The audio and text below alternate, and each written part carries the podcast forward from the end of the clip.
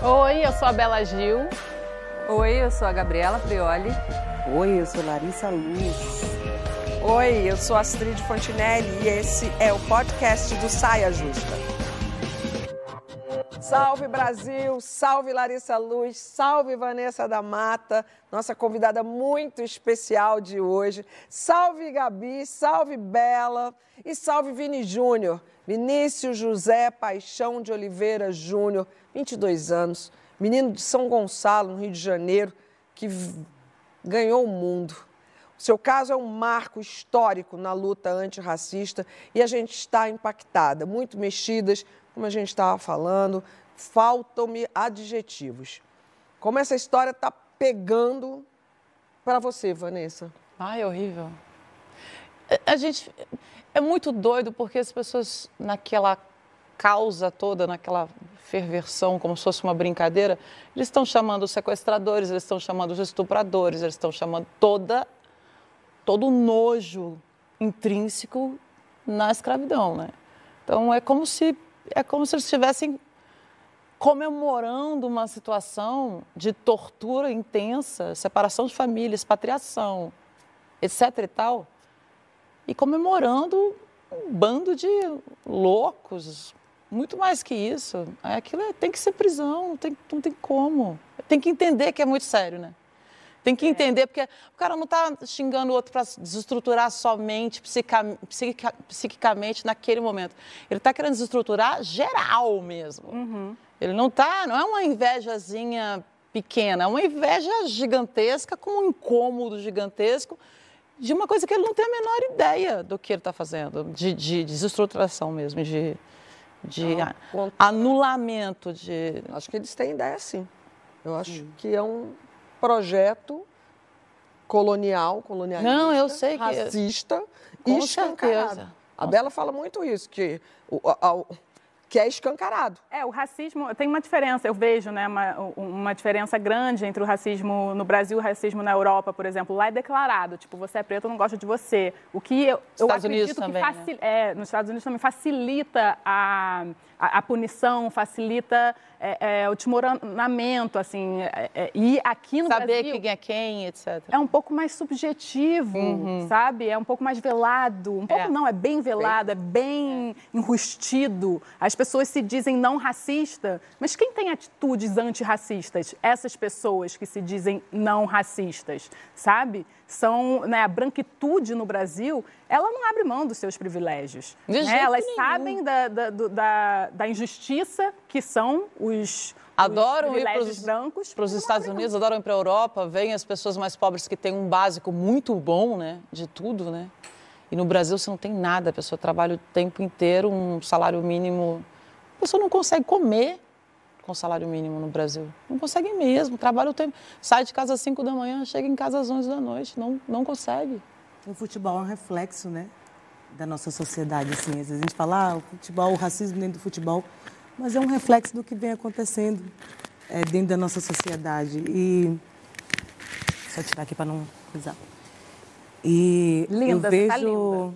Obrigada. Tá linda, né? Linda. Coisa. Eu vejo um, um grande silenciamento, assim, uma, subalterniz... uma subalternalização do conhecimento produzido por corpos negros, assim, por via do epistemicídio, tipo, e isso eu acho que muito grave, assim, a gente é deslegitimado o tempo inteiro né? A gente vê um jogador que chega lá, um, habilidoso como, como, como um escritor, como um cantor, como um, qualquer personalidade, pessoas que alcancem lugares é, é, de destaque, de notoriedade, mesmo assim passa por isso. Assim, acho que para mim, o, o, quando Angela Davis fala tem que ser antirracista, o que está por trás dessa afirmação, a pergunta é isso, né? O que, que você está fazendo enquanto, enquanto antirracista como ação de fato? E para mim, uma das coisas mais mais cruciais nesse processo, assim, que culmina no, no que a gente vê é, nas situações físicas e aparentes como foi a Divine, é a escuta.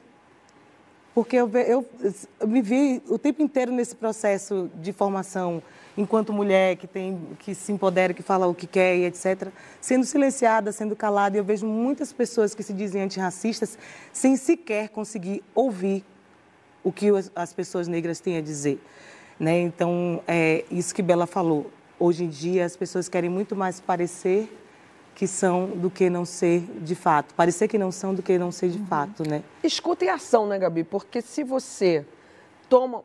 Hoje mesmo o Vini postou isso, 1997, não era nascido e isso já acontecia com Roberto Carlos. E a gente pode elencar isso aqui.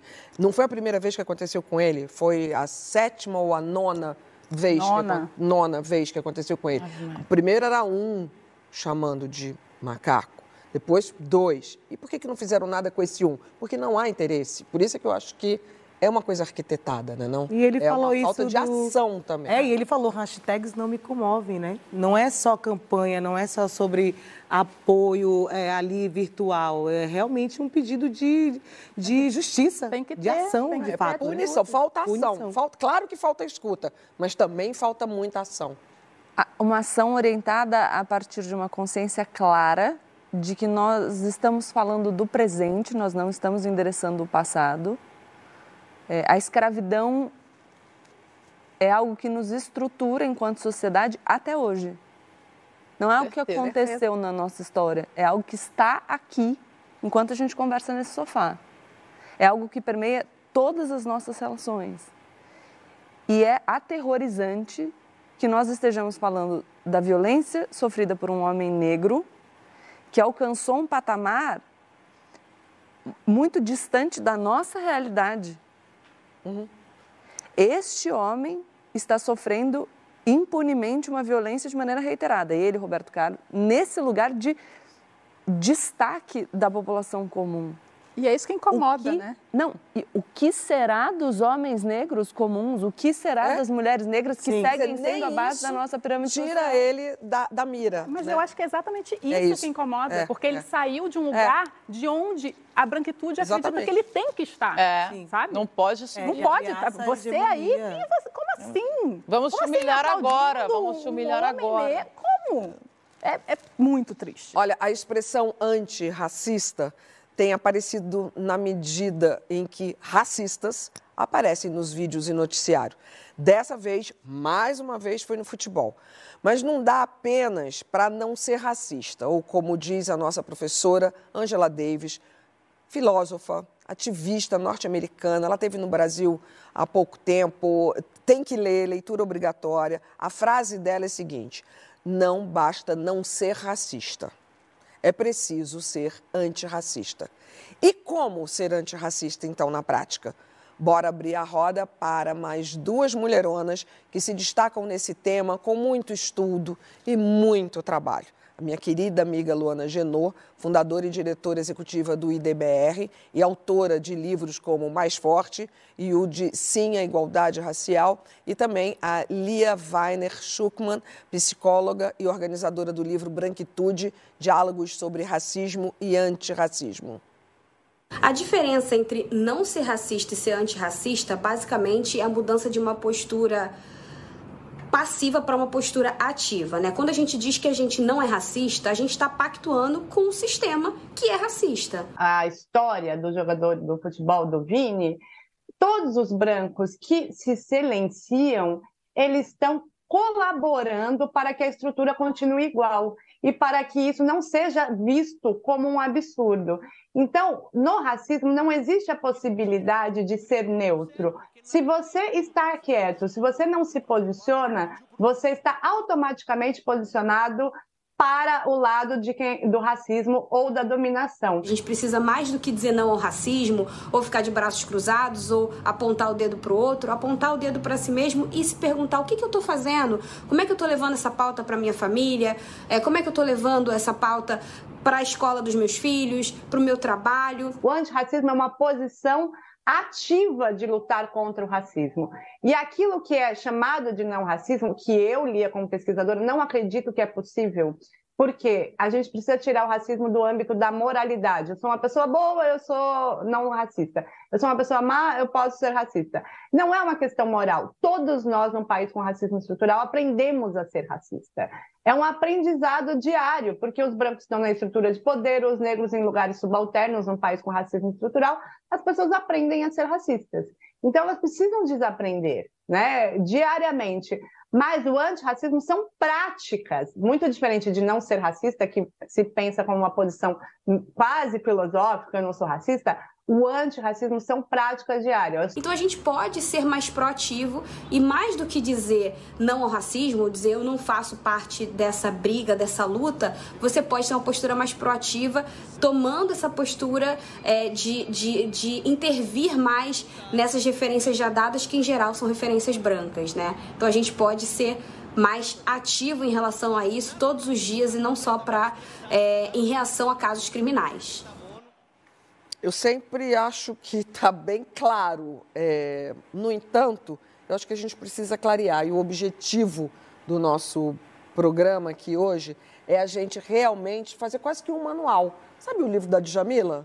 Que todo mundo, eu acho que pouca gente leu. Todo mundo fala que leu aquele livro, ele ficou best-seller semanas e mais semanas em lista de mais lidos, mas eu acho que a gente precisa é, pôr em prática e ensinar e aprender. É uma troca aqui, o antirracismo. Então a gente entende essas ideias. A partir daí, a gente queria colocar aqui na roda é, para vocês como é que vocês conseguem dizer se na criação de cada uma aqui existia essa consciência sobre o antirracismo. De verdade. Nenhuma. Sincerão. Nenhuma. Ao Gabi, contrário, era. Nenhuma. Bela. Não, eu. Né? Bela, filha de Gilberto Gil.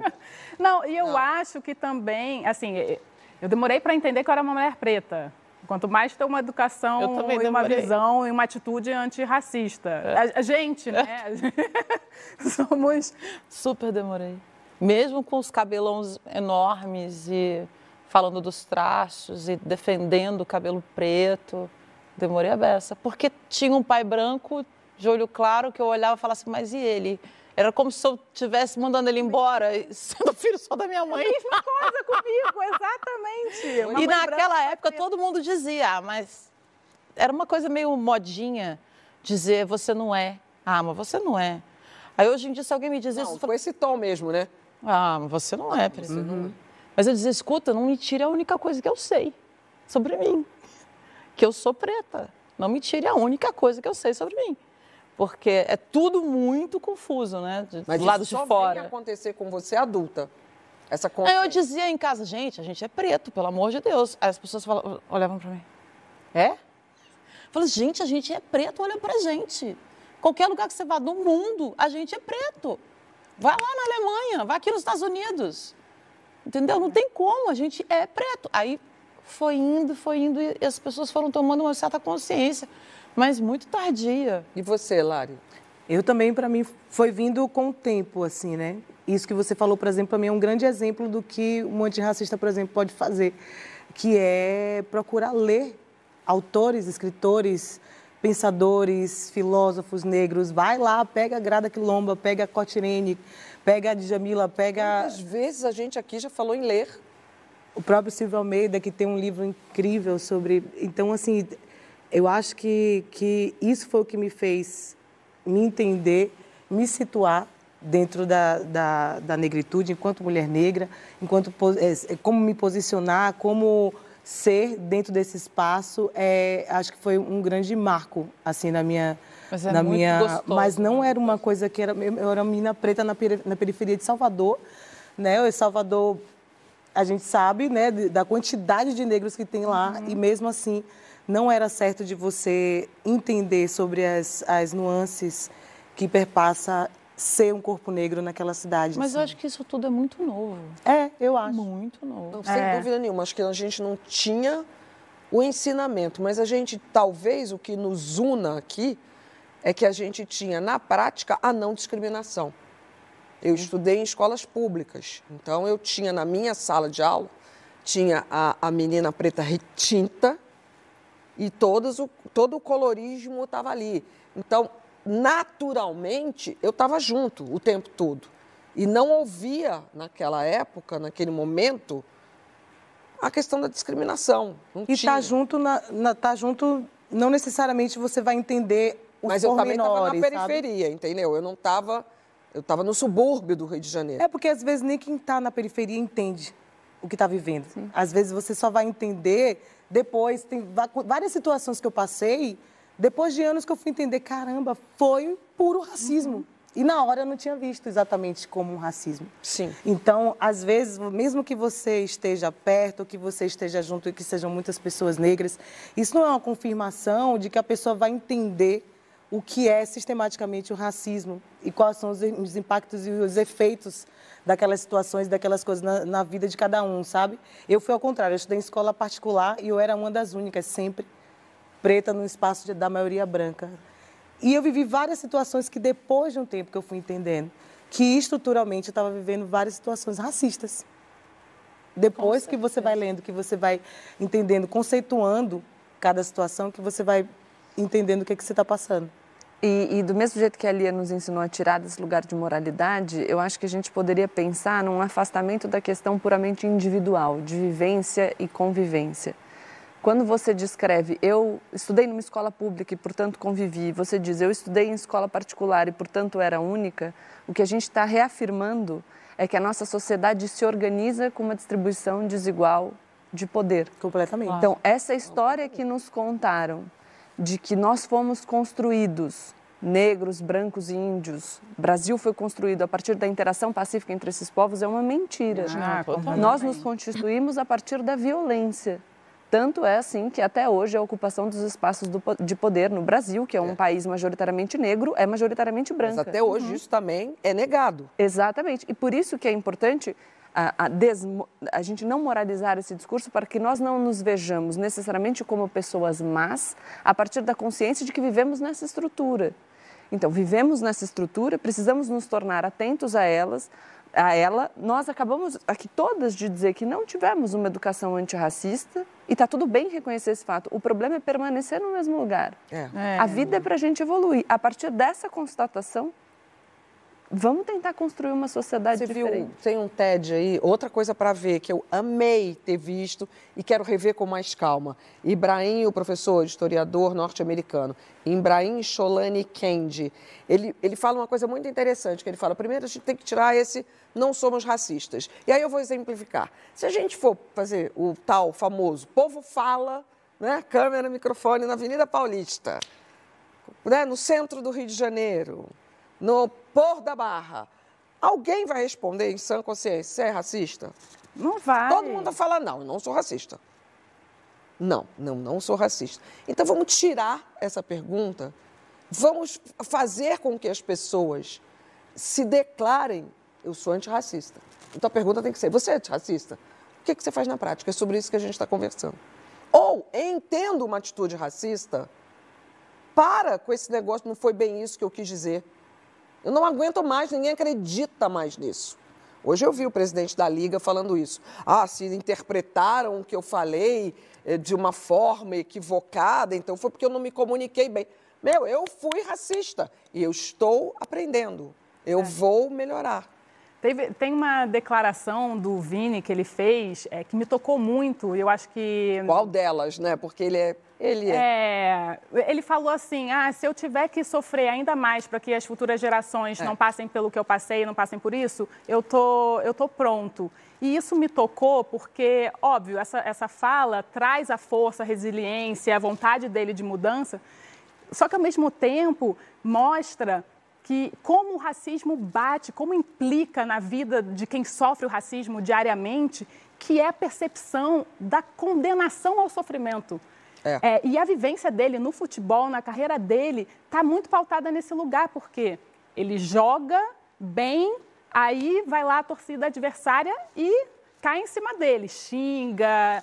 Ele joga mal, vai mal, a torcida dele cai em cima dele também. Então, uhum. assim, cadê a saída? O preço de então, existir é muito grande. O preço de existir não tem saída. Cadê a saída? Então, é muito importante, nesse caso, que as autoridades, foi até o que eu falei no, no começo, reconheçam, né, repudiem isso e tem que punir. Tem que punir, não dá mais para ficar no mesmo lugar. Essas pessoas, esses agressores, é, criminosos, racistas, tem que pagar o preço. É, Ele está pagando o preço é. sempre, não dá mais. Não é um lugar, não é um, um, um, troço medieval de luta entre um parecia, leão parecia, e não sei o quê. Lógico, totalmente. Né? Total. E, e, a gente tá.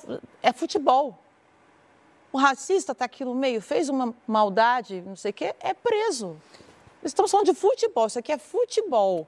Tem um maluco, crime, criminoso aqui no meio, tem que ser preso. É, o problema é que não parece que não só, maluco, né? Parece que não só não é preso, não, é, não só não é punido. Aliás, não é maluco, como é há, é, como há uma naturalização, assim. Exato. Parece que no futebol vale tudo, também como agora apareceu um, um, um jogo ah. é, virtual onde simula a escravidão, que você vende, você compra escravo, e aí a descrição Gente, é... tem, não, não tem nenhuma relação com a realidade.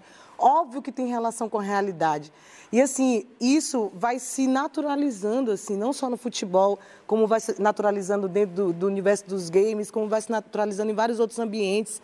E vai criando uma proporção que a gente se vê nesse lugar, num grande labirinto. Não temos saída. Vem cá, um exemplo de atitude antirracista. Essa história desse horroroso jogo veio hoje. A de Júnior posta. Isso. E aí forma-se aquela teia muito rápida de grito. Isso não pode estar acontecendo.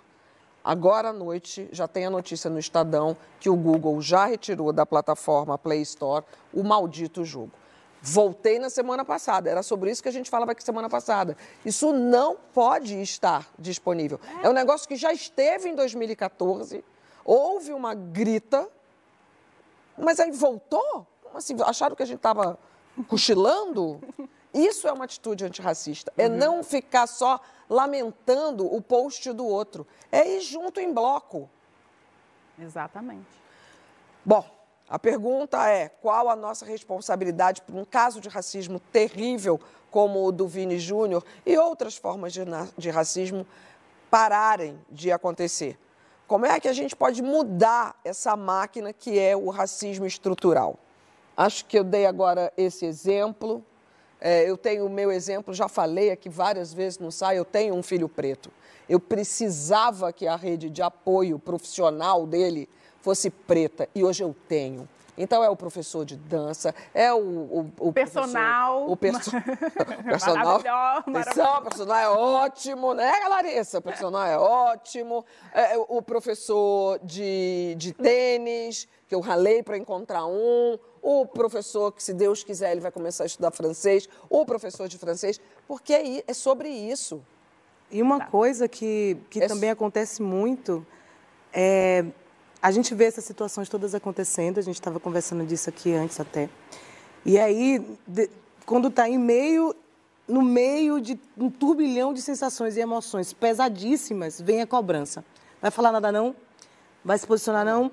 Não vai falar não? Não vai. Então assim, é uma segunda violência a gente, o povo preto, ter que falar. Cobre ter da que gente, dizer. cobre dos brancos. Então, assim, não é um assunto Porque só o é nosso. É nosso. O racismo é um assunto de geral é. e principalmente os brancos. Vocês têm que agir. Mas sabe? isso tipo... atrasa a luta, né? Tipo, isso acontece um caso, os, os pretos têm que se mexer, têm que parar tudo que está fazendo para se debruçar num. Atrasa! É tipo, cara, branquitude, vamos todo, lá né? se mexer, sabe? Eu só atraso como é cruel, assim. É cruel com a gente. É cruel, às vezes, uma mãe, uma mulher negra que está totalmente atravessada, engatilhada por uma notícia de racismo que você pensa poderia ser o meu irmão, poderia ser o meu pai, poderia ser. E aí você tem que falar. Você tem que se organizar emocionalmente, se estruturar psicologicamente para você tomar uma atitude, uma decisão e organizar suas emoções para falar sobre aquilo e fazer alguma coisa em respeito de.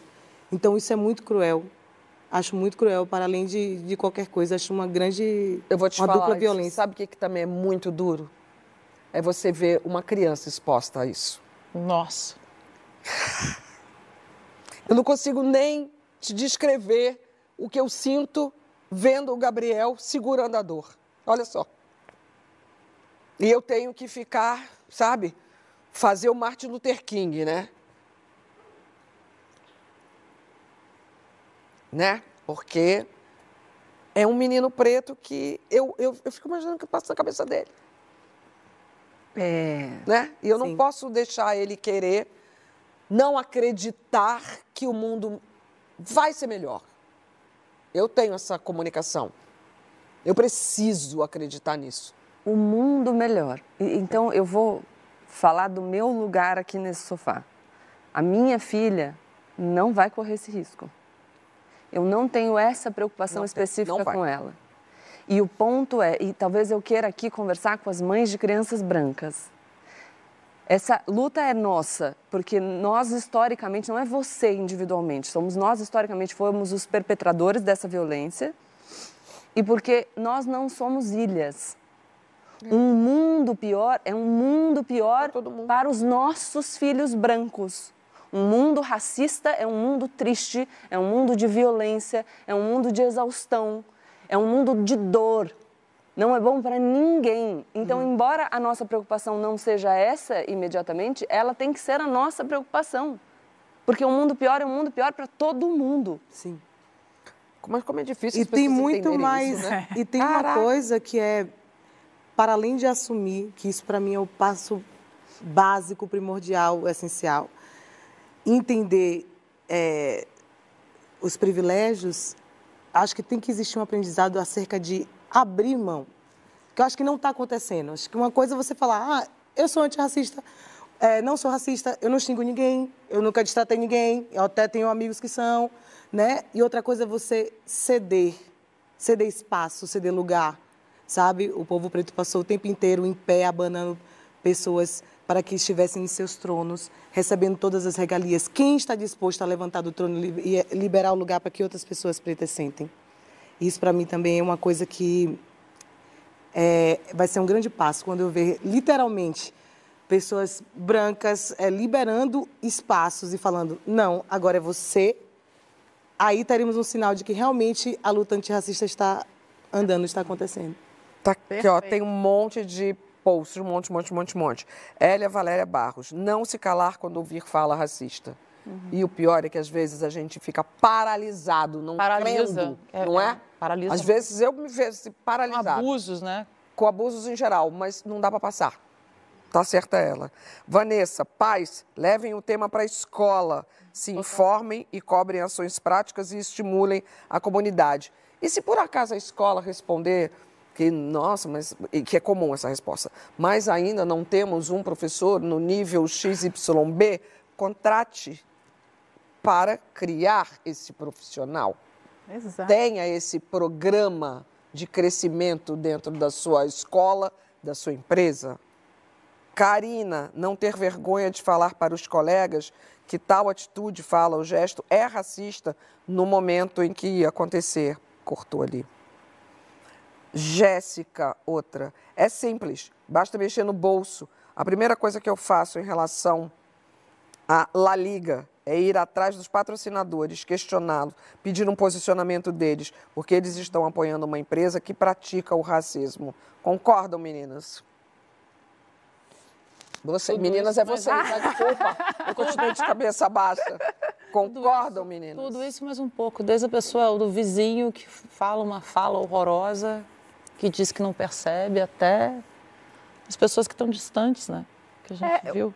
Eu acho que todo mundo que tem alguma forma de, de, de, de mover assim, as estruturas, sabe? Está em algum tipo de posição de poder ou de contratar, é, tanto para tipo festival, show, sabe? Qu- qu- qu- Quantos cantores pretos a gente tem aqui? Precisamos gritar, né, Lari? Né, Lara? tipo, oi. quanto- Aconteceu há pouco tempo, não Sim. foi? Foi um movimento muito grande Sim, o show da Érica Badu. foi na abertura do show abertura da Erika Badu. é, da Érica Badu. Teve que acontecer um rebuliço Pra ter artistas negras pra ter artistas negros fazendo dela. aquela abertura. E funcionou. Rolou. Funcionou. Que bom. Acho que a Lari trouxe um ponto importante que conversa com a educação, que é no consumo de cultura de maneira geral. É, nós fomos educados a partir do silenciamento de vozes femininas, de vozes pretas. Então, deliberadamente trazer essas referências para as crianças que a gente educa. É, quais são as artistas que eu vou mencionar? Sim. É, quais são os cantores que eu vou apresentar? Então, tudo isso Os em termos mais escritores, amplos de cultura. É o que Chimamanda fala, né, do perigo da única história. Sim. Se as pessoas conhecem uma única história sobre nós, sobre o nosso povo, é natural que né, se desenvolva uma sociedade completamente preconceituosa com um pensamento pautado na hegemonia branca que foi construída ali Foi isso que aconteceu. durante é. todo o período, que foi o que aconteceu. Então, desfazer isso em base, para mim, é, o único caminho é, essa- é dentro da educação, dentro da leitura, dentro da cultura. né? É esse aí o caminho. Ainda hoje a gente tem umas dicas aqui, não temos mais dicas de livro falando sobre esse tema, né? Eu aproveito esse momento, né, de redes sociais bem ativas para te chamar para conversar mais com a gente no Twitter com a hashtag Saia Justa no GNT. A gente está sempre de olho no que vocês estão falando. E a gente quer continuar conversando agora sobre histórias de adoção. Você tem alguma para contar? A gente tem. Oxe, dá livro. A gente tem. Estamos de volta com o nosso Saia Justa na véspera do Dia Nacional da Adoção, com a cantora Vanessa da Mata, mãe de três, e tem uma história linda que está fazendo 13 anos. Então você vai contar pra gente como é que isso começou, até, na verdade, até antes do começo, porque eu, pelo que eu entendi, você não tinha o sonho de ser mãe. Nenhum. Como é que tu foi parar naquele abrigo? Ela sabe. Ela sabe a história? Ela sabe que eu não tinha sonho nenhum de ser mãe, eu me apavoro. Com... Mas com, Enfim, com a gravidez com gestal ou com a É. gestação? eu sou extremamente aquariana, sei lá, completamente fora desse negócio. Acho poderosíssimo o fato de uma mulher poder fazer uma vida. Porque, desculpa, meninos, vocês espirram, né? Quem faz mesmo? A mulher, aquela, aquele forninho, aquele negócio, eu acho a coisa mais incrível do mundo. Agora, ser mãe, eu estava muito mais ligada com as viagens, com a coisa da carreira, com a coisa de- da liberdade total, do não sei o quê. conhece gente assim. É, né? É. Não, pois é. Eu acho Falamos incrível disso. também, acho mara. Mas aí um dia eu fui visitar um abrigo. Por que, Vanessa? Eu, eu, Podia ter sido um asilo, podia ter Podia. sido. Mas não pense que Mas pode ser foi. diferente. Eu amo as velhinhas de uma maneira. né? Eu acho que minha avó era minha- meu maior amor. Enfim, é, eu fui visitar o abrigo, levar presentes, cobertores, etc. E já na antessala do abrigo, eu comecei a passar mal. Não sei por quê. Uma dor, mas uma dor.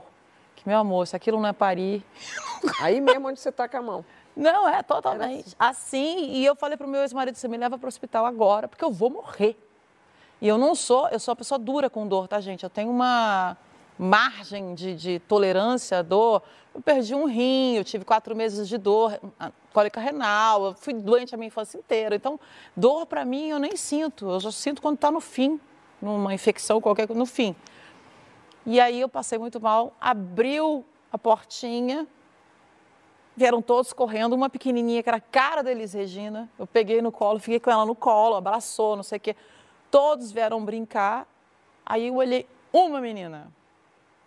Eu olhei a menina, na hora veio um pensamento maluco. Essa menina foi sua filha. Assim. Gente, que loucura, né? Já racionalizei, falei, para com isso, uma criança, pequenininha. E eu com criança sempre foi, oi criança, tudo bem? Tá, tá bem? Era uma- um ser que eu não sabia muito. Tinha uma- um, um jeito, um Nem- tato, nenhum comunicação. tato, nenhum tato. E aí, no, no finalzinho, ela chegou perto, a Bianca, assim, encostou pertinho. Aí todo mundo conversando, não sei o que, ela falou, você vai embora? Do jeitinho dela, né? Do jeitinho que ela falava. Eu falei, vou, eu preciso trabalhar. Ela, não vai não.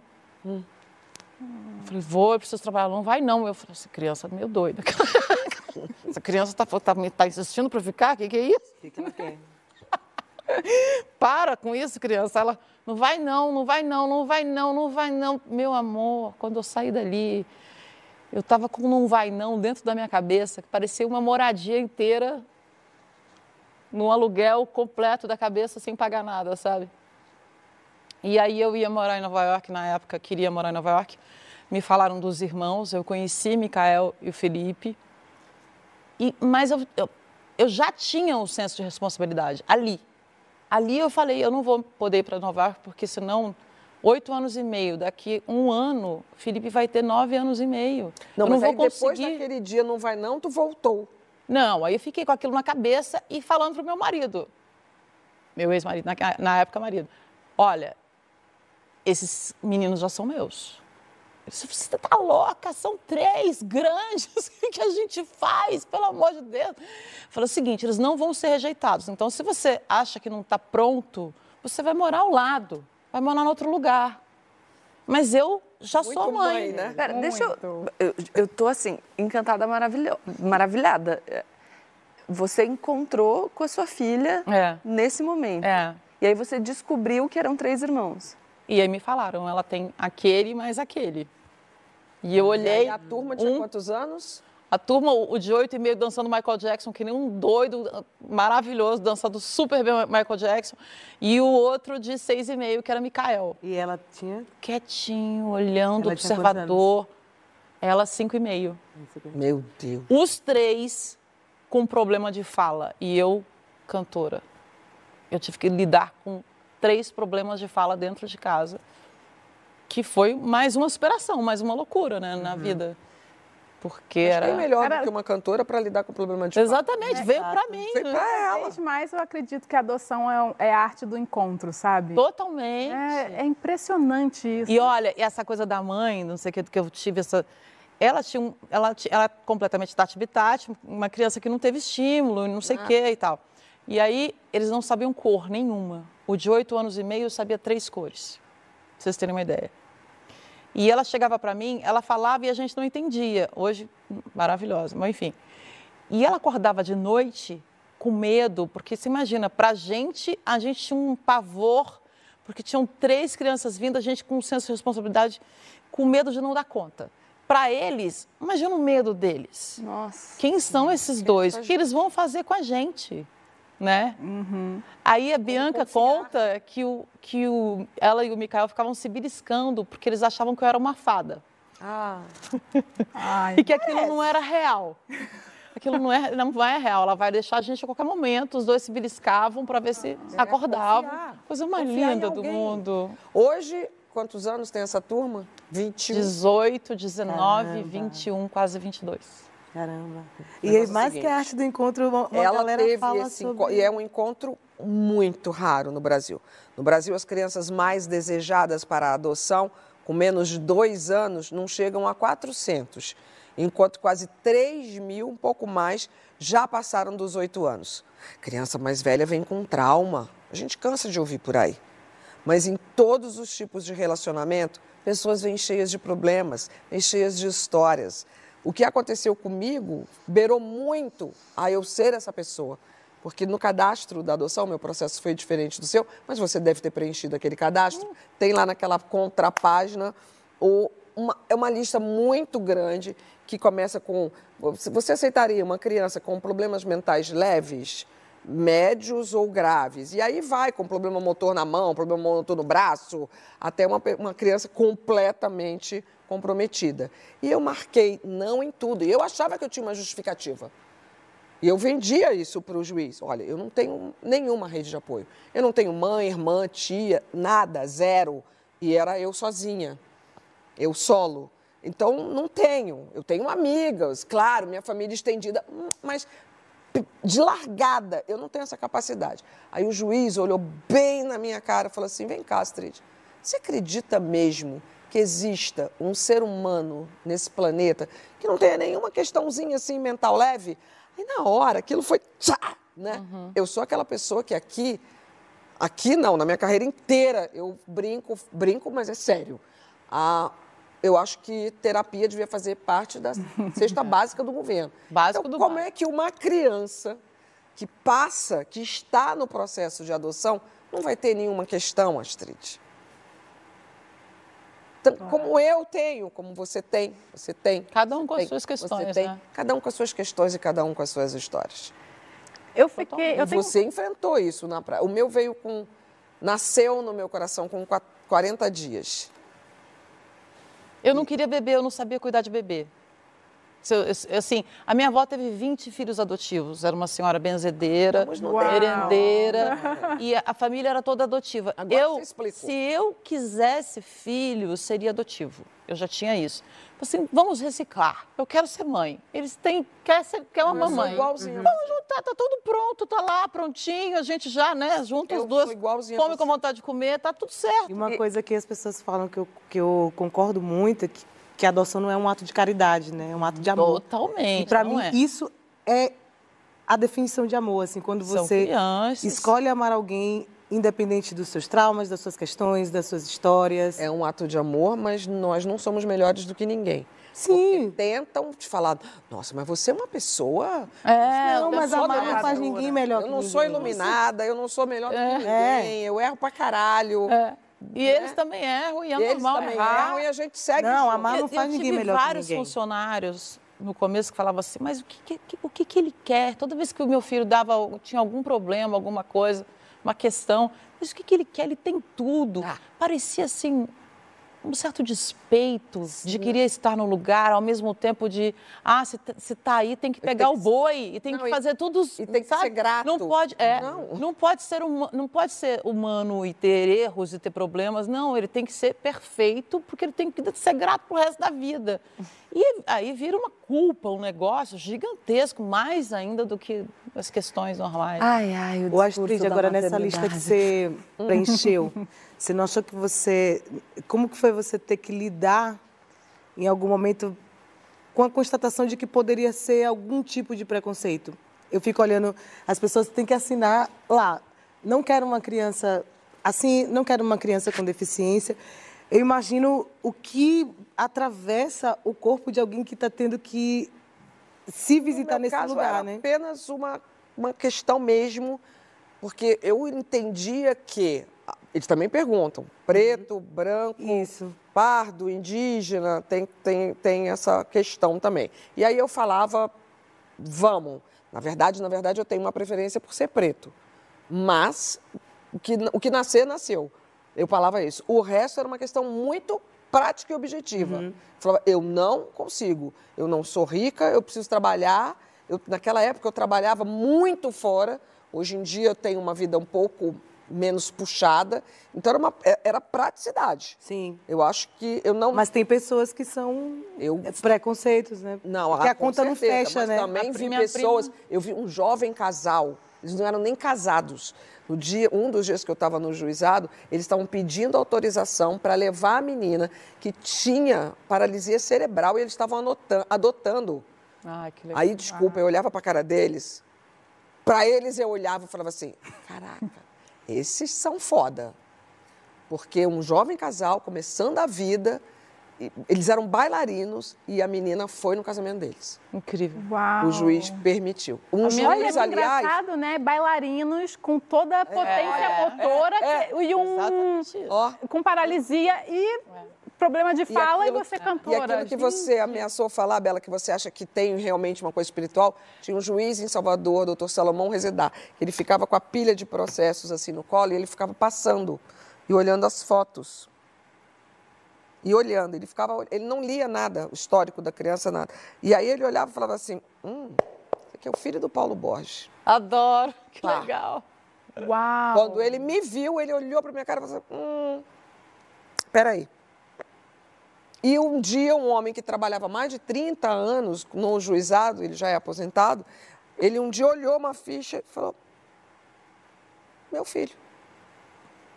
Do nada. Vai não, tem várias não histórias. Tem. uma história de uma menina que ela é devolvida três vezes. E aí a vizinha sonha que tem uma filha dela na vizinhança para ela buscar. A vizinha do abrigo. E aí tem um dado momento que ela resolve passar nesse lugar. Quando ela chega no lugar, a menina que já foi devolvida não sei quantas vezes, três vezes, está lá paradinha. A menina olha, se levanta, vem correndo, abraça e fala: Mãe, como você demorou? Gente. Porque todas as vezes que ela era adotada, ela dizia: Não, você não é minha mãe. Ah, e ela? Não, você não é minha mãe. Não, você não é meu pai. Não é, não é, não é. E não era uma coisa de testar, era uma coisa de não se identificar. Eu passo vergonha nesse sofá. Não, mas é Sempre lindo que mesmo. fala de maternidade, né? emociona, é lindo mesmo. E a minha filha, quando ela acordava à noite, essa coisa do, do pensar, ah, ela foi minha mãe, ela foi sua mãe, eu ouvi.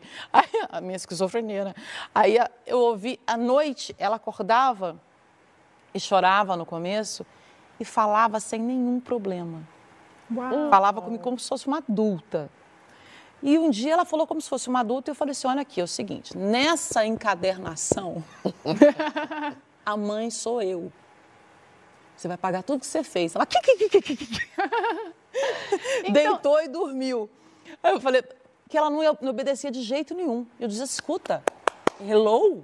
a mãe aqui sou eu. Aí ela teve um dia que ela parou acordada e a partir daí ela resolveu ser filha. Mas era um negócio muito doido, que falava, era muito forte, uma menina muito forte, virginiana. E até hoje, escuta aqui, a mãe. Eu, eu, tenho uma pergunta para vocês duas, que é uma curiosidade, na verdade, é, que, que me ocorreu, porque a Astrid falando no começo, né, é, sobre essa questão que as pessoas falam, ah, mas a criança vem com, com, com trauma, a criança vem com, com histórias, mas vocês. Também têm, adultos também têm seus traumas, suas histórias. E aí eu queria entender como que vocês passam o passado de vocês, mas mais especificamente a ancestralidade de vocês para os filhos de vocês. Como que é isso? Cara, tem, existe uma coisa de certa maneira, interrompida. Existem questões realmente sérias. A, a questão da, da, do não ter sido acolhido é uma questão muito séria. Não tem jeito, a autoestima fica bamba mesmo. A vida inteira eu pegava os meus filhos, botava na frente do espelho e dizia assim: Olha como você é lindo. Não, não sou. Você, olha essa covinha para o meu filho, para o Mikael. Que covinha, eu queria ter uma covinha dessa. Tem gente que paga para furar a bochecha, você tem essa covinha prontinha. Olha suas mãos, olha como você é perfeito, olha como você é lindo e ia fazendo aquilo todos os dias para mostrar para ele que a coisa não estava nele, né? Que a, que a, falha era de antes e uhum. o que uhum. antes ele não podia modificar, né? Que ele era maravilhoso, que eles são maravilhosos. Agora, essa questão vai existir sempre, não vai ter jeito e é uma coisa, é uma questão de cada um mesmo, não tem como. Agora, a minha ancestralidade, os meus problemas, são os problemas que eu já passei, é, e isso eu falo o tempo todo. Eu acho que o que é mais difícil ainda para uma pessoa que nunca teve problema na vida, assim, problemas mais sérios. Uhum. É, fome, frio, não sei o quê, em algum momento que se sentiu desnutrida do mundo, de alguma forma. E isso, para ela dizer para a criança que aquela, aquela né, para dar o conforto que ela precisa, eu acho isso mais difícil. O meu ex era assim, ele, ele era um cara, mãe que sofreu muito, mas ele já não tinha sofrido. Então, uma cearense e um suíço, é, um cara extremamente bonito, tudo certo, um cara que todo mundo gostava, um cara aceito em todos os lugares. Uhum. E aconteciam coisas com a gente, eu, moleca de interior, com vários problemas.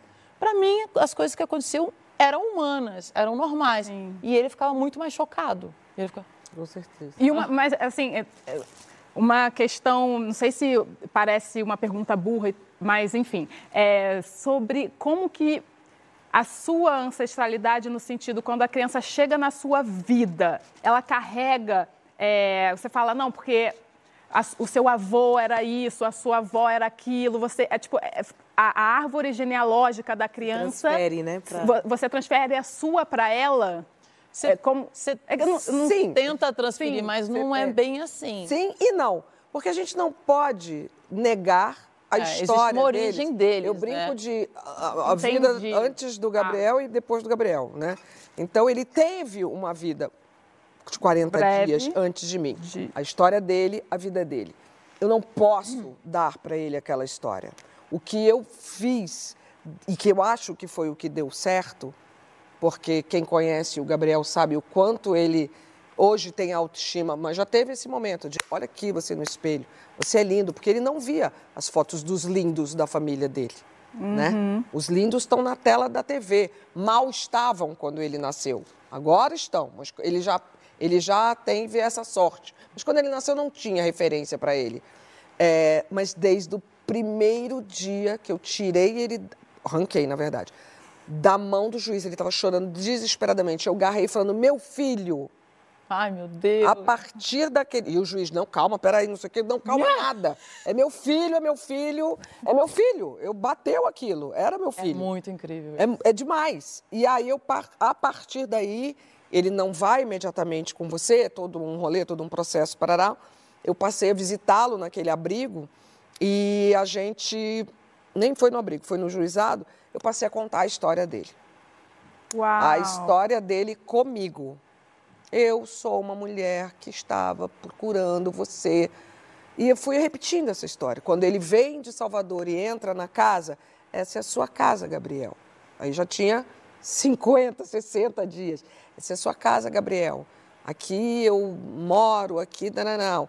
Essa é sua mãe. Eu contei aqui no outro dia que eu, que eu quase morri de chorar quando eu achei um perfume com o cheiro da minha mãe. Ele sentiu a mesma emoção. É o cheiro da vovó. Então ele tem uma avó, ele às vezes ele lamenta. Poxa, eu não conheci minha avó, queria ter conhecido. Eu acho que ela era legal. Ai, então você constrói uma nova vida É. baseado nas suas experiências, que tive as minhas traumáticas. Eu acho que a gente também se encontra nesse lugar. Eu não vivi com a minha mãe. Aos dois anos eu deixo de morar com a minha mãe. Aos seis meses o meu pai larga a minha mãe. Aos dois anos eu deixo de morar com a minha mãe. Vou ser criada por uma bisavó. E só vou reencontrar minha mãe com 12. uau. Tinha os encontros, né? Sim. Mas só vou morar com ela aos 12 anos. Então a gente se encontra nesse lugar de, poxa, por que, que eu não morava com a minha mãe? E o tempo todo também falando que essas pessoas. Tadinha, não soube É. ser mãe. É.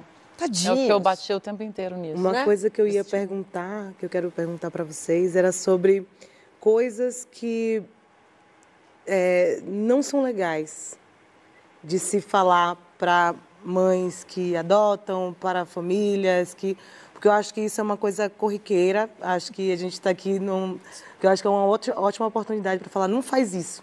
Vai, Vanessa. Ah, essa coisa já, você tá, tem um lugar garantido no céu, como se a gente estivesse fazendo altruísmo, né? É. Não tem nada a ver uma coisa com a outra. São filhos, eu sou mãe, a gente, eu falava, olha, eu estou aprendendo a ser mãe. Eu nunca fui, tá? Gabriela também está aprendendo. Então eles, Bela ainda também. eles né? estão aprendendo, né?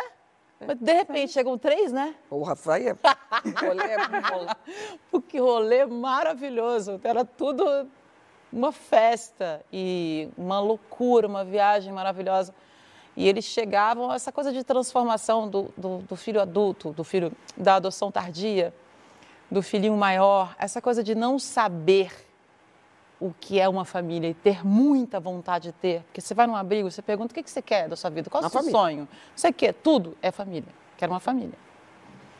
E aí o pós da pessoa já ter, eu acho que também tem que preparar a criança para não idealizar esse lugar Perfeito. que não vai achar felicidade, que essa felicidade que vendem pra gente o tempo inteiro no Instagram, ou que não vai. O cara vai ter que estudar, ele vai trabalhar, Uma bronca pra ele vai ter caramba. uma vida, entendeu? Independente. Vai levar muitos nãos. vai levar muitos nãos. Não é porque tem uma família que a vida vai ficar perfeita. Não existe, não é céu. Isso tinha que falar para as crianças. Mas é legal pra caramba. É, uma é coisa não pode perguntar, tecnicamente, assim, uma coisa, nunca pergunte. Mas como ele veio? Como ela veio? Você conheceu a mãe? Qual é a história? É, horrível. E a mãe biológica, como. Você conheceu a mãe biológica? A frase é bem essa. Essa e a resposta é. Essa história a gente do lugar, né? Pertence que a ele. Um dia, se ele quiser contar, ele vai contar. Quando não falam, e a mãe verdadeira? Mãe verdadeira. É. Você pegou Eu ele com você, quantos eu ia- anos? Você pegou. Não, é mais Ou fácil essa chamam de pergunta. filho a mãe verdadeira adotivo. sou O eu. filho adotivo, é. Não, a mãe verdadeira sou eu. Vem cá. Óbvio. A gente segue agora para outra modalidade de maternagem, dando sequência naquela série especial que a gente está fazendo aqui no Saia Justa, maternidade solo. Um dado recente e bem significativo do Datafolha revela que a maioria das mães brasileiras é solteira, viúva ou divorciada, 55% do total. É louco esse número, né? Nesse episódio, a gente vai conhecer uma das muitas mães solo que não podem, não podem contar com rede de apoio.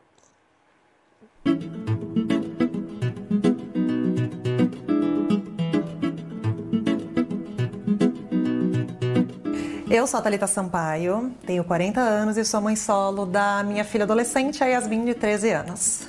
Minha gravidez ela foi bem complexa e eu não tive ajuda, né? Ninguém se interessou em me avisar que eu tinha uma endometriose profunda, então eu passei muitas dores durante a gravidez e fiquei calada, como eu achei que tinha que ser na época. É, ainda quando a Yasmin nasceu, a gente também teve um problema no hospital, que a enfermeira deixou ela cair no chão e a gente passou 15 dias na UTI. Eu tinha 27 anos, nunca tinha visto um bebê na minha frente. Achava legal ser mãe, mas assim, eu queria ter uma família, né? a gente casa, quer ter uma família, né? Então eu fui fazendo tudo que eu podia para que a família desse certo, né? Eu e Yasmin ficávamos muito sozinhas em casa por causa da profissão do meu ex-marido.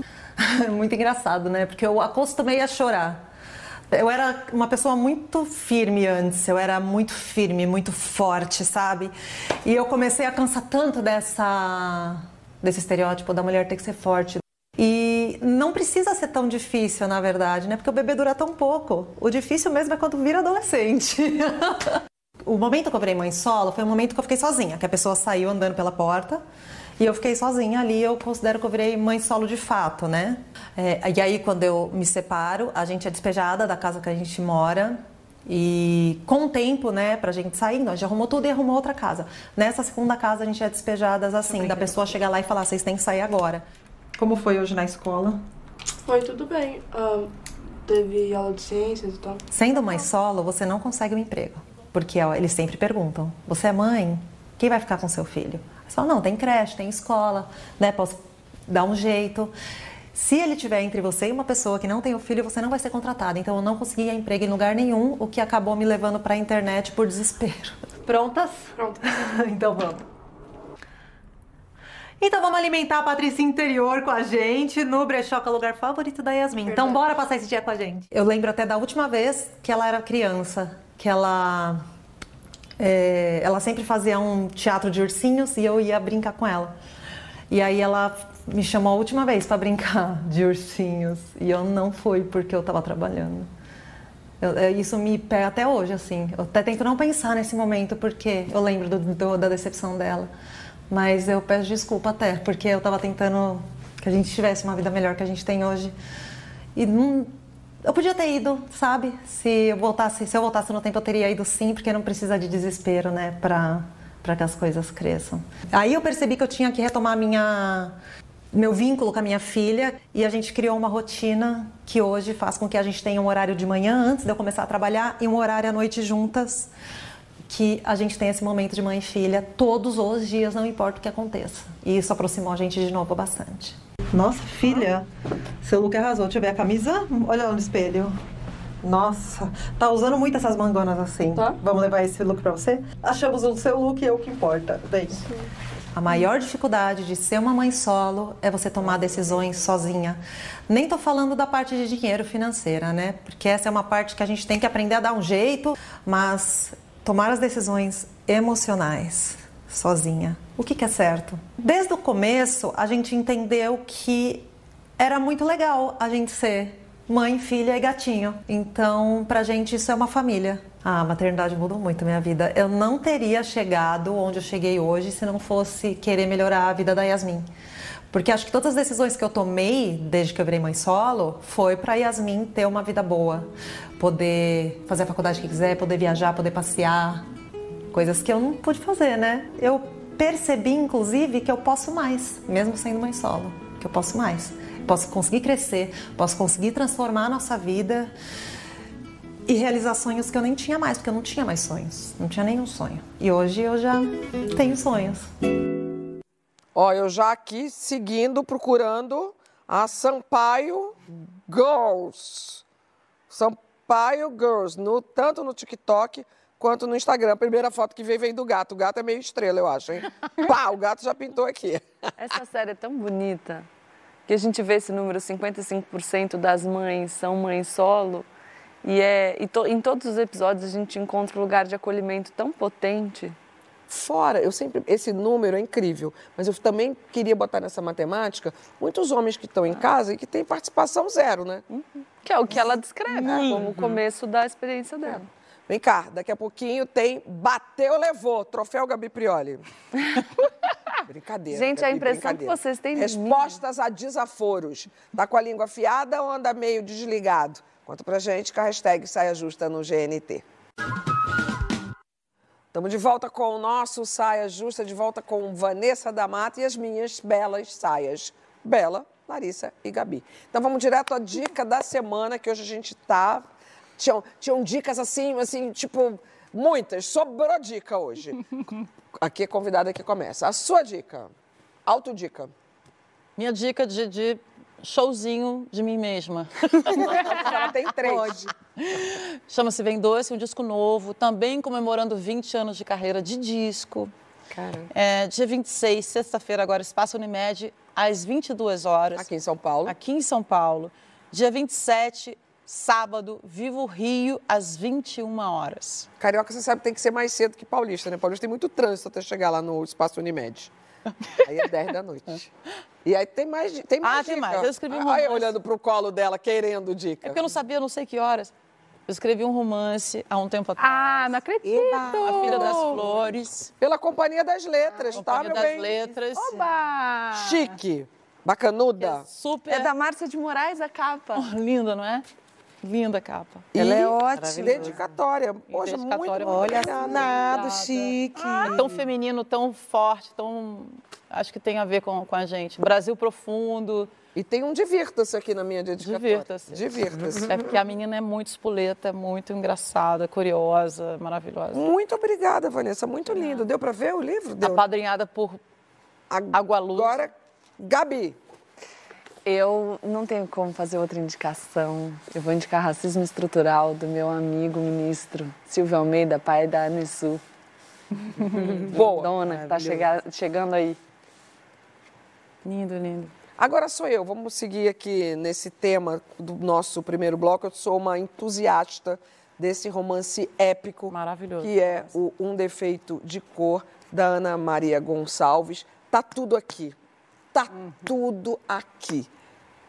Então, não é, é, não é no livro de história, aos quais eu também indicaria fácil, é, mas é num romance. Eu não sei como. Quando foi acabando, eu, eu parava de ler porque eu não sabia como eu ia viver sem a Querrinde, que é a personagem desse livro, que é escravizada aos oito anos de idade. Essa é a nova capa. Eu também tenho, mas não achei onde ele estava hoje. Eu sempre ando com um, eu tenho extras Tem dele três dele. para perguntar. Alguém aqui ainda não leu? Todo mundo já leu? Eu nunca li. Eu não li. É seu. Nossa, é Nossa, é, demais. acredito. eu acho que esse livro Você tinha tá que. presa. Ai, Você me dá depois, você tá toda presa e eu também tô toda amarrada Eu aqui. sei. E a gente vai conversar muito sobre esse livro. Não, é demais. As pessoas não deviam sair da escola sem ler esse livro, eu acho. Exatamente. Eu também acho. Também concordo. É um. Dica, Posso- amiga Bela. Posso, posso Vai? Interromper? Olha que lindo. Peraí. Vanessa da Mata. É. Despetalou algumas e não me deu uma palavra, fechando a porta na minha cara. Ouvi uns murmúrios estragados saindo de sua boca, reverberando na sala da casa. A mulher não parecia espaçosa por dentro, larga ou confortável, pelo contrário, era como se estivesse exprimida, apertada. E mesmo que o corpo fosse de estatura baixa, compacta, ela não parecia ter total domínio do espaço, parecendo morar em um cantinho do braço ou em qualquer curva de algum osso bem duro da coluna. A mulher gemia pelos olhos, cuspia pelos cabelos e sufocava pelos pés. A situação era especialmente aflitiva, espirrava agonias. Muito bonito. Nossa. Você achou isso agora, assim, pá, abriu. Ela abriu e pá. Uau! Livro bom é assim, a gente abre e pá. Bom, minha dica, amiga, com tudo essa, esse turbilhão é respirar, vamos respirar, inspirar, E como respirar. e aí- respira? Então, vou ensinar uma coisa muito básica. É um mudra, a gente faz, pega né, o indicador e o dedo médio, baixa aqui, o polegar, é, fecha a narina direita. Então, vamos inspirar quando você quiser, quando você puder, fundo. E aí, tampa e solta quando você... Ao mesmo até- tempo, né? mesmo tempo. É, não, eu- não, sem tempo, sem tempo. Só Sem inspira e expira. Tá. Esse é o mais fácil, faz isso cinco vezes. Agora você, antes de dormir, Antes de dormir, é baixa a ansiedade, é muito maravilhoso. Para acordar também é bom, Ah. mas para dormir, Gabi, que dá uma baixada na ansiedade, Você vale a pena. até relógio hoje em dia fala, você para e respira um minuto. É, o difícil é obedecer, É né? tipo relógio? isso. Eu obedeço. Lari. Você sabe que eu jogo. Ah, desculpa. Não, pode falar. Eu jogo tarô, né? Pra mim mesma. Eu adoro tarô. Eu sou uma jogadora, jogo pras minhas amigas. eu Parênteses. sou- É- é sei muito tudo. Pode pedir, não? Novo Pode. livro da Rita Lee, o Press Kit veio com um tarô. Ai, que delícia, mentira. Eu vou pedir pro Guilherme mandar um pra você. Jura? Você tem que ter. Amo. É o tarô com as cartas, é Rita Lee nas cartas. Ah, para o fecha parente. Pega um simbolismo essa todos amizade. e coloca. Exatamente. Vamos fazer essa amizade. Mas enfim, quando, quando eu jogo pela manhã, que eu não respirei ainda, que eu acordo, vou ver telefone, mensagens, entrevistas que eu tenho no dia, não sei o que lá, eu jogo, são todas cartas de estresse terríveis. Aí eu paro tudo, respiro, Começa Passo. de novo o dia. e jogo cartas lindas, maravilhosas. Porque a gente é isso mesmo, a respiração da gente é, tudo, é. tudo. Bom, minha dica é um livro de Bárbara Carini, ah, uma mina de Salvador. É, o nome do livro é Como Ser um Educador Antirracista. E ela também tem uma escola lá em Salvador que se chama Maria Filipa, que ela tem uma gestão junto com Maju Passo, são duas minas pretas fabulosas. Então, essa é a minha dica, né? Tem a ver com tudo que a gente discutiu hoje aqui. Uma das, né? E a minha outra dica é uma dica que tem a ver com uma perda enorme Ah. que a gente teve hoje. É. Nós perdemos um grande ícone da música negra mundial, uma mulher que é uma referência, foi, vai ser sempre, musical e política também para a gente, que é a Tina Turner. Então, eu quero indicar esse livro e, para além desse livro, eu quero indicar também a exposição de fotos dela, que tem a Didi Couto na curadoria. Vai até dia 9 de julho no MIS, em São Paulo Uau, de terça a domingo e dia de terça a entrada é free. O nome da, da exposição é Uma Viagem para o Futuro. E vamos reverenciar a Tina e fazer o legado dela ficar aqui, porque foi muito, muita contribuição para a nossa história. Ah, vontade de ficar, é de novo, aquela vontade de ficar ouvindo. O primeiro filme que eu vi burlando a carteirinha de, de, de idade que tinha que apresentar no cinema, hoje não tem mais isso, eu acho, é, foi Tommy. E tinha ela de Acid Queen. Achei aquilo maluco e aí me apaixonei por ela. Acabou? Acabaram as dicas? Tinha mais dicas, gente. Ah, meu Deus, e o Museu Afro Brasil lá na Bahia, em Salvador, maravilhoso. Bom, vem cá. A gente tem um assunto aqui. Quem é você na hora de responder um desaforo ou uma indireta atravessada? Bora ver primeiro com a nossa colunista Natália Cruz, que me disseram estar pilhada. Bonita, né? Acordei assim. Eu dormi meio de lado, ó. Vou desopilar a raiva que eu passei durante o dia. Porque o desaforo, quando você entuba ele sozinho, ele tem um gosto. Você coloca ele gratinadinho com alho frito em cima, numa cerveja, ele desce igual quiabo. E a gente tem que engolir, às vezes engole sem culpa, gente. Não se cobre tanto. Eu mesmo. Aquele vídeo que repercutiu sobre a batida de carro que eu deixei passar, porque eu não queria lidar com aquele problema, então eu fui embora com o meu amassado. Muita gente veio me acusar de estar fugindo do problema, de que não é assim que se resolve, que se enfrenta a vida. E em minha defesa, eu venho aqui falar que fujo mesmo, sempre que possível. Por quê? Porque nem sempre é possível, gente.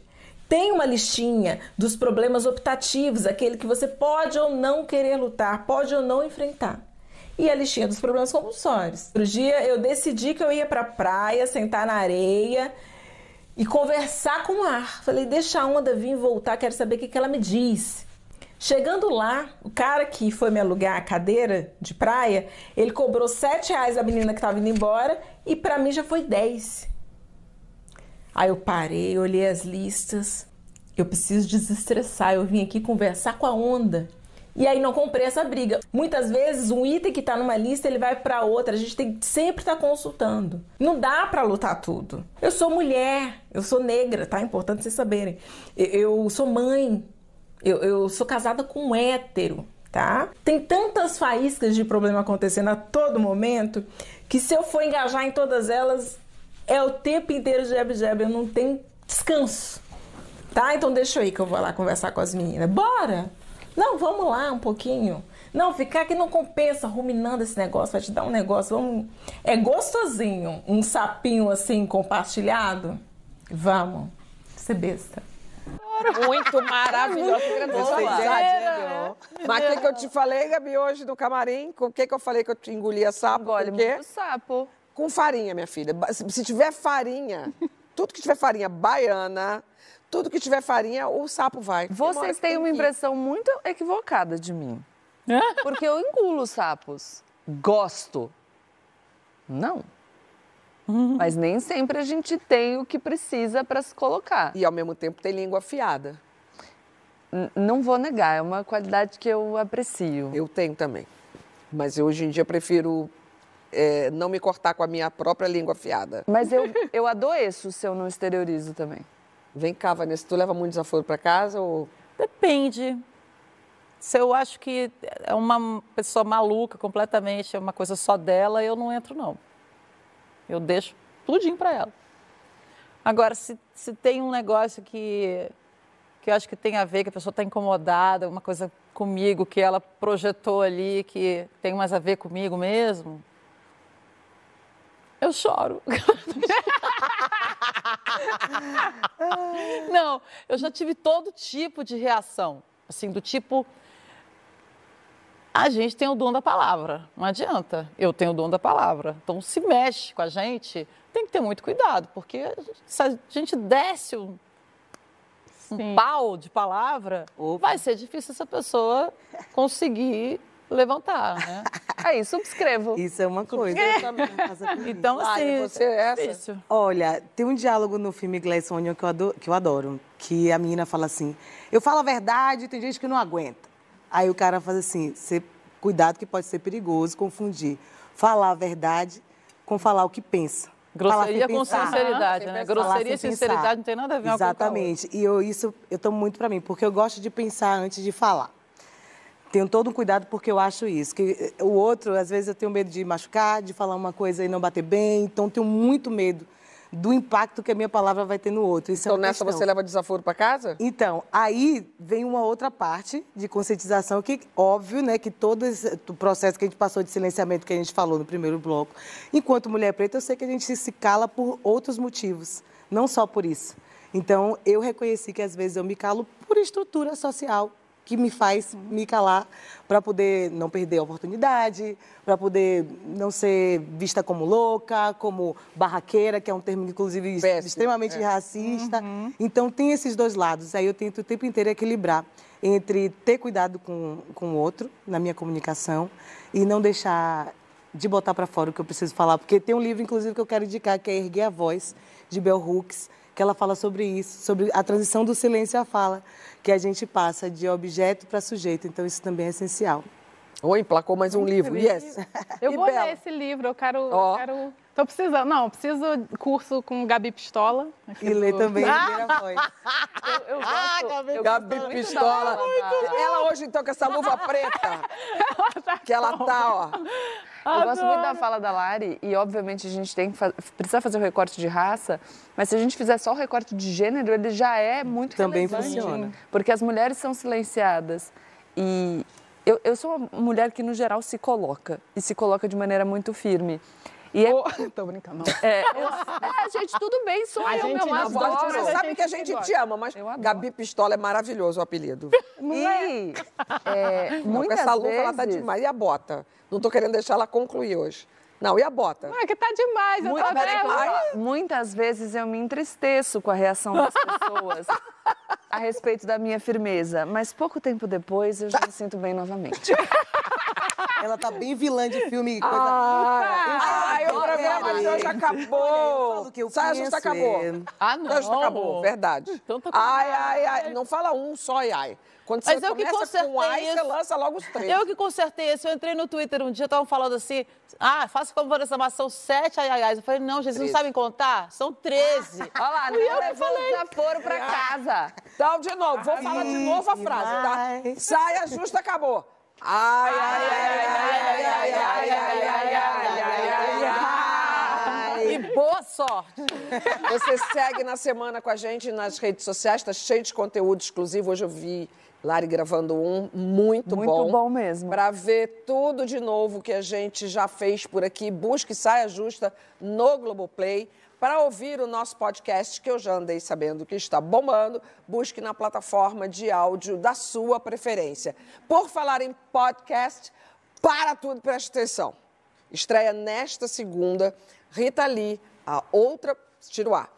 Rita Lee, outra autobiografia ou podcast. Eu tenho a honra de ter sido convocada para ser apresentadora desse projeto, junto com o Guilherme Samora, que é o biógrafo, parceiro, amigo, filho, confidente eh, da Rita, sabe tudo de Rita li. Serão cinco episódios. É uma espécie de continuidade do livro. A gente vai, com, a gente vai além do livro, contando como ela passou por aquilo. Esse primeiro episódio sou eu e o Guilherme, eu perguntando muito para ele como foi, até onde ela foi, como ela conseguiu.